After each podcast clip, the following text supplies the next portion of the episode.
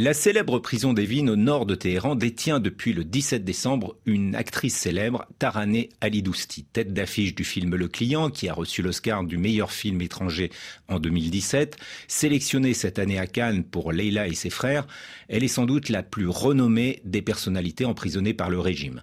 Son tort est de s'être indignée sans foulard sur Instagram de l'exécution du premier manifestant condamné à mort, Mohsen Shekari. L'actrice a reçu le soutien de 500 grands noms du cinéma mondial comme Ken Loach, Marion Cotillard, Pedro Almodovar ou Kate Winslet.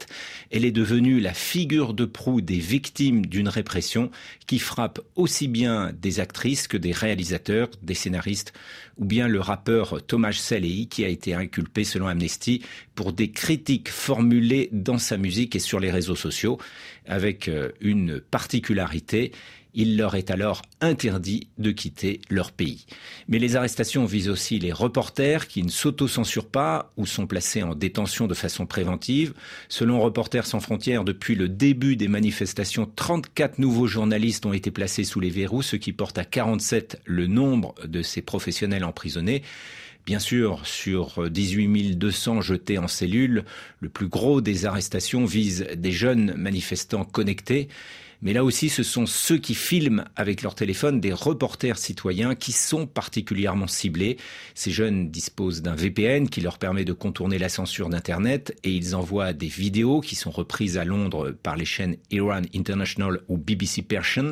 Le régime réagit en arrêtant à tour de bras, mais aussi en accusant les manifestants d'être des émeutiers à la solde des Occidentaux.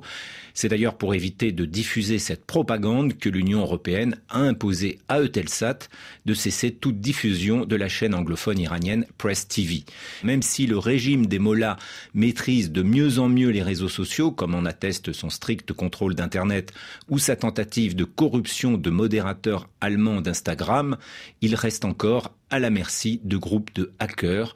Le 8 octobre, dans le journal télévisé de la télévision d'État, le visage de Massa Amini est apparu en dessous de celui en feu du guide suprême Ali Ramenei avec un message Le sang de notre jeunesse est sur vos mains.